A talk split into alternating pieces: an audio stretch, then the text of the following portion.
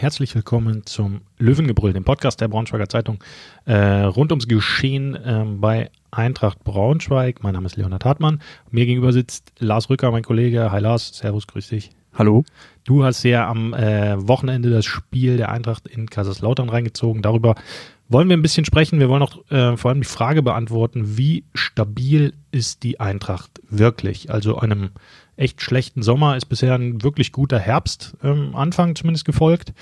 Wir schauen mal ähm, so ein bisschen drauf, was da nun wirklich die, die wahre Stärke der Eintracht ist. Wir sprechen nochmal über ähm, Enrique Peña-Zauna ähm, und seinen kürzesten Kurzeinsatz, den er wahrscheinlich in seiner Karriere bisher erlebt hat. Äh, Leon Lauberbach, Emanuel Ferrei, den FC St. Pauli und Job schauen auf das Spiel des Wochenendes.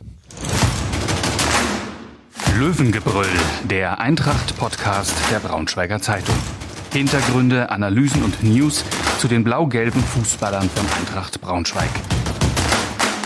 1-1 in ähm, Kaiserslautern, das ist so ungefähr das, ähm, was man vorher unterschrieben hätte, denke ich mal aus Eintracht-Sicht. Ähm, wenn man auswärts nicht verliert und zu Hause seine Spiele gewinnt, sollte man auf jeden Fall mindestens den Klassenerhalt schaffen. Wie hast du denn das Spiel erlebt, Lars?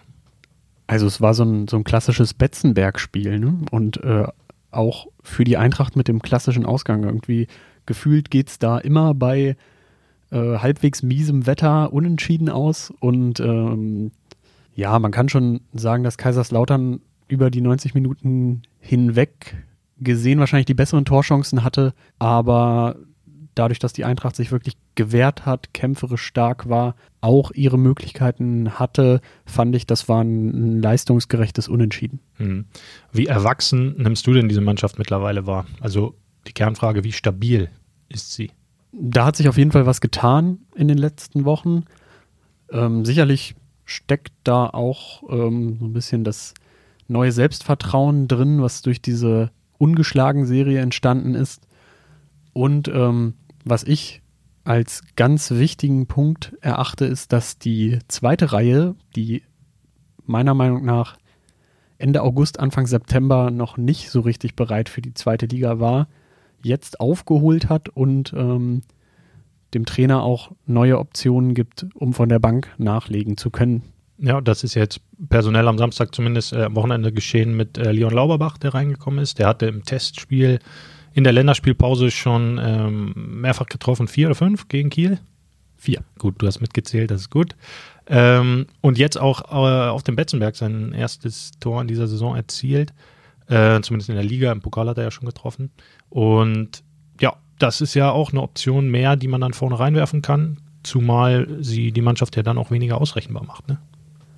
Ja, Leon Lauberbach auf jeden Fall ein, harter Arbeiter im Sturm, einer, der sich auch immer tief zurückfallen lässt. Das hat in der dritten Liga schon vielen Leuten, die die Eintracht verfolgt haben, gefallen.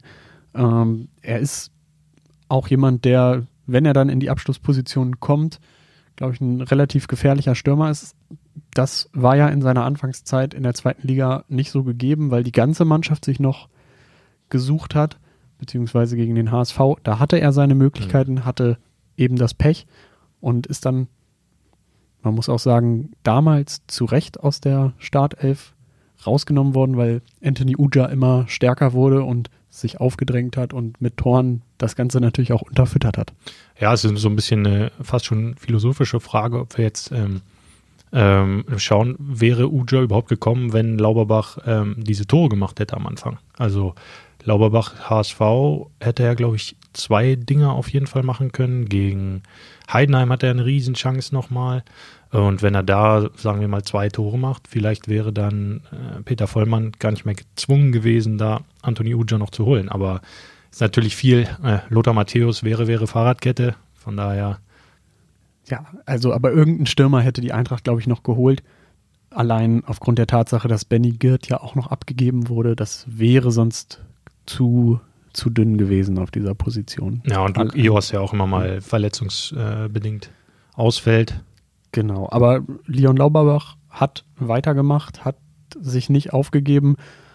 Man hat vielleicht auch im Testspiel gegen Kiel oder danach so eine so ein bisschen so eine kleine Genugtuung bei ihm gespürt oder dass, dass es zumindest nicht so ganz spurlos an ihm vorbeigegangen ist. Aber der Trainer ähm, hat dann ja auch nochmal jetzt nach dem Spiel in Kaiserslautern bestätigt, was sowieso so alle erwartet haben. Der hat sich nicht hängen lassen, der hat trainiert, der hat diese Situation zumindest nach außen hin klaglos so hingenommen und ähm, sich jetzt dafür wieder belohnt und ähm, mit so zwei kopfballstarken Türmen, wobei Uja ja ein etwas kleineres Türmchen ist. Der ist ein Sprungturm. Genau. ähm, könnte das in der zweiten Liga ja auch funktionieren und vielleicht für den einen oder anderen Gegner auch schwerer auszurechnen sein. Ja, genau. Also du machst dich halt äh, mehrdimensional im Angriffsspiel. Das ist auf jeden Fall ein Vorteil. Ähm, und was ich auch gut finde, er ist halt nicht entstanden aus einer Not heraus oder zumindest nicht aus einer großen Not heraus, weil es mal wieder über Wochen nicht geklappt hatte mit dem Tore schießen, sondern einfach, es hat sich so nach und nach ergeben, was dann eben auch ein Thema ähm, der, des Selbstvertrauens ist. Wenn es dann läuft vorne und man auch vielleicht, ich glaube auch der Effekt Anthony Uja ist nicht ähm, so klein. Also gar nicht so sehr nur fußballerisch der Typ, der mir da sehr gut gefällt bisher, sondern eben auch von seiner Ausstrahlung, seiner Aura, seiner Führungsstärke, wie er die jüngeren Spieler mitnimmt. Ich glaube, das kann man gar nicht so ähm, exakt fassen. Was, was der da äh, alles neben dem Fußballerischen noch mitbringt. Scheint ein genialer Typ zu sein. Also alle, mit denen wir sprechen, die loben auch seine Einstellung in der Kabine und so ähm, wie der vorangeht, wie der mit den Spielern spricht, mit den Jüngeren vor allem. Ähm, und von daher, glaube ich, ist da der Eintracht ein ganz guter Griff gelungen, sowohl fußballerisch als auch mental und der jetzt eben trotz aller Variabilität absoluter Fixpunkt im Sturm ist, äh, oder? Also wie, wie denkst du darüber? Ja, man sieht jedes Mal, dass der Mann schon mal in anderen Sphären unterwegs war. Und ähm, natürlich ist jetzt, kann man, kann man nicht davon ausgehen, dass der die ganze Saison so durchhält oder zumindest kann man davon ausgehen, dass er seine Pausen brauchen wird. Und ähm, solange er aber diesen Lauf hat und trifft, auch wenn es ihm jetzt in Kaiserslautern abgepfiffen wurde, sollte man ihn spielen lassen, sollte man ihm das Vertrauen schenken und vielleicht können sich die anderen Angreifer in seinem Schatten noch besser entwickeln oder sich auch an diesen Leistungen hochziehen. Ja, ich mag ja so eine Spieler, bei denen man sieht, dass sie auch ihre Mitspieler besser machen. Und ich finde, da ist Uja mittlerweile an so einem Punkt. Am Anfang war es noch nicht, weil er mit seiner Physis noch zu kämpfen hatte. Da holt er nach und nach auf, ähm, hat es seine Rückstände ähm, aufgearbeitet und jetzt echt wieder einen guten Fitnesszustand. Und da merkt man einfach, was für einen Zugeffekt ähm, der auch mit sich bringt. Das ähm, gefällt mir wirklich, wirklich sehr gut. Ähm, ja, und bin mal gespannt, wenn man Ihorst, Lauberbach und dann auch Kaufmann noch dahinter hat, dann jetzt fällt so ein Ferrei aus, ähm, der ja eigentlich auch der Kernspieler im Mittelfeld ist. Da kommt ein Brian Henning rein, für den vielleicht sogar in diesem Spiel bei Fritz Walter Wetter im Fritz Walter Stadion das sogar noch ein bisschen mehr ja, entgegenkam, diese Spielweise, dieser tiefe Platz, das viele Laufen, das ist ja, es ist ja praktisch er. Also dieses Spiel war ja, ja wie viel total. Gemacht. Und da sieht man eben auch, dass der Kader mittlerweile auch so etwas verkraften kann. Ein Ausfall von Ferrei, ich glaube, das wäre vor drei, vier Wochen auf keinen Fall möglich gewesen. Ne? Auf jeden Fall, ja. Also da, dem würde ich nicht viel hinzufügen wollen. okay, wie stabil, äh, der, der Ausgangsfrage, wie, wie stabil die Eintracht wirklich ist, ähm, kann man auf jeden Fall klar beantworten mit deutlichst stabiler als äh, nach den ersten vier Runden in der, äh, in der zweiten Liga. Ähm, ähm, und ja, jetzt ist diese Länderspielpause, die ja so ein Break auch war, vorüber. Und auch da ist es ja nicht so ganz leicht, die Spannung über diese Zeit zu halten. Nicht immer selbstverständlich, dass es danach so weitergeht wie davor, weil man eben in diesen Rhythmus gekommen war und nach dem Heimsieg gegen Karlsruhe haben auch alle gesagt, ja, schade, dass jetzt diese Pause kommt. Wir hätten gerne ähm, direkt weitergespielt und wären im Rhythmus geblieben. Aber so ein Punkt in Lautern, ähm, das ist wirklich aller Ehren wert, ist völlig okay, kann man so mitnehmen und ähm, schauen wir mal, ob es so weitergeht. Jetzt kommt FC St. Pauli. Und ganz interessante Statistik, ähm, wenn man sich die September-Tabelle anguckt, ähm, dann ist die Eintracht Dritter und St. Pauli Drittletzter. Wie viel Aussagekraft hat so eine Formtabelle deiner Meinung nach?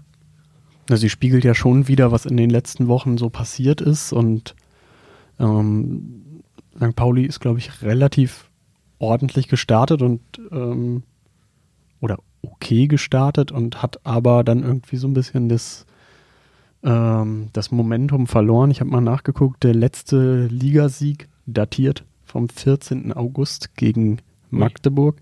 Seitdem häufig unentschieden gespielt, ähm, ein paar Mal auch verloren. So richtig ähm, läuft es nicht in Hamburg. Nee, äh, das war mir gar nicht so bewusst, dass die im Mitte August das letzte Mal gewonnen hatten. Okay. Das Wenn ich mich nicht verguckt habe. Ja, du verguckst dich eigentlich nie. Ja. Ähm, und da, das ist ja wirklich schon eine ganze Ecke hin. Ähm, vor allem von dem, die wären ja einfach auch in der vergangenen Saison fast aufgestiegen, ne? Das darf man ja auch nicht vergessen. Waren ja lange mit drin im Aufstiegsrennen, waren, glaube ich, sogar Herbstmeister, oder? Kann das sein? Oder zumindest mit, mit ganz Vorn mit, dabei, ja. Vorn dabei, ja. Kann auch sein, dass, dass sie da nicht Herbstmeister wurden. Aber ähm, die haben halt auch die, ihre Abgänge nicht so richtig verkraftet, ne? Die haben mit Kire, wenn ich den richtig ausspreche, irgendwo habe ich auch schon mal, Chiré. dass man ihn Chire ausspricht, nicht so richtig ähm, kompensieren können. Äh, auch Guido Burgstaller fehlt da irgendwie im Sturm. Da ist, glaube ich, Ah. mit, mit Eggestein nochmal ein ganz interessanter Spieler am Start, aber die können das so ganz noch nicht, ähm, noch nicht ersetzen. Ne? Nee, also Platz 11, 11 Punkte. Das ist jetzt auch nicht so ganz weit weg von der Eintracht, über die noch bis zum September alle geschimpft haben oder viele Leute gesagt haben, die haben überhaupt keine Zweitliga-Qualität und jetzt könnte ein Spiel das so gesehen ähm, ausgleichen. Zwar höchstwahrscheinlich nicht, was die, äh, die Tordifferenz betrifft. Ja, aber sie müssten ja nur 4 oder 5-0 gewinnen. Ja, Mathe war nicht so unsere Stärke. Wir haben uns da auch Ja. vielleicht ein bisschen verrechnet oder so. Kann sein, glaube nicht. Ähm, jedenfalls mit einem hohen Sieg, sagen wir 5-0, wäre Eintracht auch an äh, St. Pauli einfach mal vorbeigezogen am Samstagnachmittag. Und äh, auch wenn das womöglich jetzt äh, nicht geschehen wird, trotzdem mit Punkten nach Punkten gleich zu ziehen, mit eigentlich einem echt Spitzenteam der vergangenen Saison. Ähm, ja, also das unterstreicht ja nochmal unsere Ausgangsfrage, wie nach, nach der Stabilität. Ne?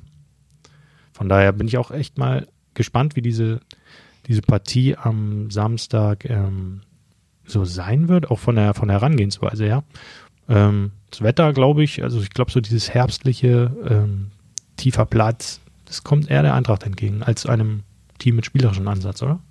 Das könnte sein. Ähm, man kann ja auch so ein bisschen anhand der Aufstellungen von Michael Schiele sehen, dass er sich, ich sag mal, die Spielertypen auch rausgesucht hat, die das jetzt verkörpern, diesen absoluten Willen, diesen absoluten Kampf, ähm, das, die Laufintensität, also ich sag mal, die, äh, abgesehen von Emanuel Ferrei sind die, die Künstler oder ich sag mal, die Spieler, die vielleicht vornehmlich mit der feinen Klinge arbeiten, ähm, so ein bisschen raus bei ihm. Hm. Ja, wobei ich auch Ferrei gar nicht nur so als ähm, Zauberer sehe, sondern es irgendwie hat er auch so eine kämpferische Attitüde. Geht mal schön in die Zweikämpfe nach hinten zurück, aber klar, Genau, und der macht vernachlässigt Meter. halt auch ab und an mal die Defensivarbeit, was auch schon zu ähm, Gegentoren geführt hat, ja. Ähm, du, Also ich- du sprichst da natürlich auch so Kaita Endo mit an, ne? Genau, den Penja Zauner, Benny Girt aussortiert zu Saisonbeginn, Kobilanski Vertrag nicht verlängert zu, ähm, zum Ende der vergangenen Saison. Ähm, aus meiner Sicht auch richtige Entscheidung, dass man sich dann da anders aufstellt. Aber um es zu kategorisieren, könnte man sagen, die, die aktuellen Schiele-Lieblingsspieler sind Marschierer und Maschinen. Ja. Also vor allem auch ähm, Krause, ne? Der war ja auch zu Saisonbeginn immer mal eher ähm, auf der Bank und hat, hat er jetzt nicht diesen Stammplatz inne, aber auch der geht jetzt einfach auch ähm, voran. Ne? Klarer Stammspieler, festgesetzt dort im defensiven Mittelfeld. Zwei Dinger von der Linie gekratzt, Tor vorgelegt nach einer guten, ähm, schnell ausgeführten Aktion. erstes Saisontor erzielt auch. Das ist vielleicht auch kein Zufall, dass dann Mhm. so einer so ein Ding reinarbeitet und reingrätscht. Ähm, ja, also ich glaube, ich hatte, wir hatten auch im Sommer schon mal drüber gesprochen, bei mir wäre der immer Stammspieler, Krause. Ähm, allein einzig und allein auch schon wegen seiner Mentalität, seiner läuferischen Stärke und so etwas tut einfach jeder Mannschaft gut. Ähm, Finde es ein bisschen schade, dass äh, Brian Henning aktuell so ein bisschen den, ähm, den, den Weg in die Startelf nur dann findet, wenn Ferrei nicht spielt, weil ich finde auch Henning ist, ähm, hatte so, ja, so Werte, die dieser Mannschaft auch wirklich gut tun. Ja, er ist so ein bisschen der, der zwölfte Hm. Mann in dieser Hierarchie, hat man das Gefühl. Im NBA-Team wäre er so der beste sechste Mann, ne? Genau. den man so reinbringen kann. Ja, ich finde ihn auch, ähm, ihm fehlt dann vielleicht auch einfach, er hat ja eine übernatürliche Schusskraft, so, aber dieses kreative Element ist, ja, das glaube ich, geht ihm so ein bisschen ab, ne? Zumindest im Vergleich Mhm. zu. Ja, im Vergleich zu Ferrei. Ja.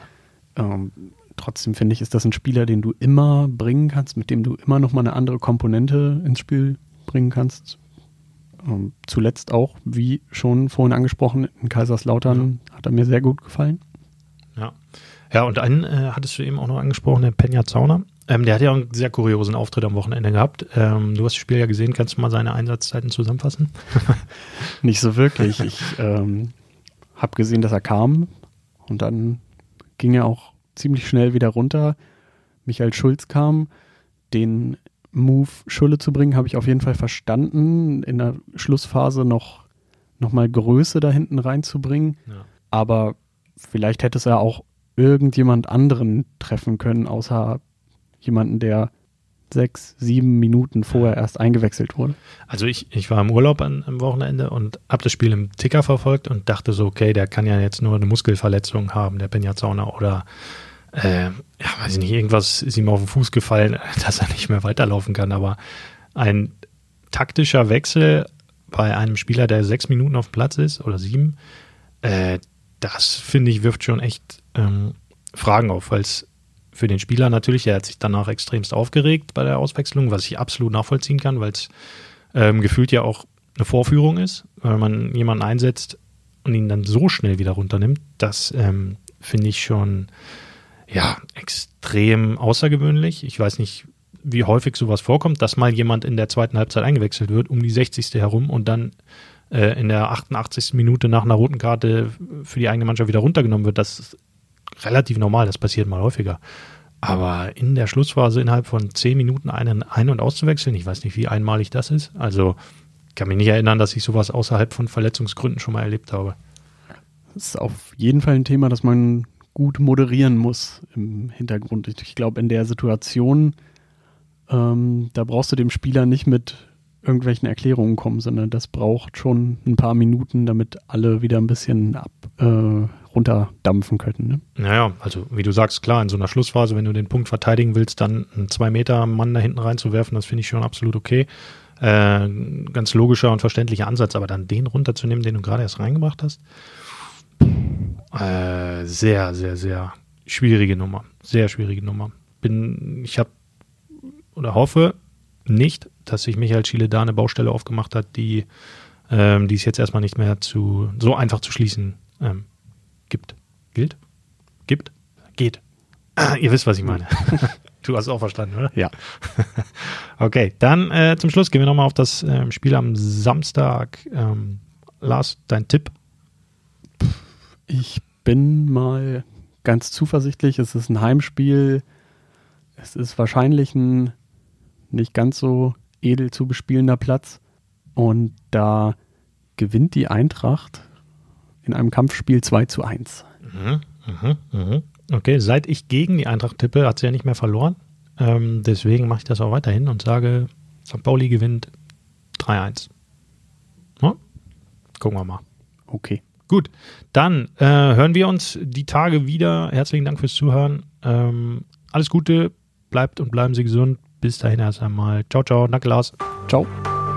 Mehr Podcasts unserer Redaktion finden Sie unter braunschweiger-zeitung.de slash podcast.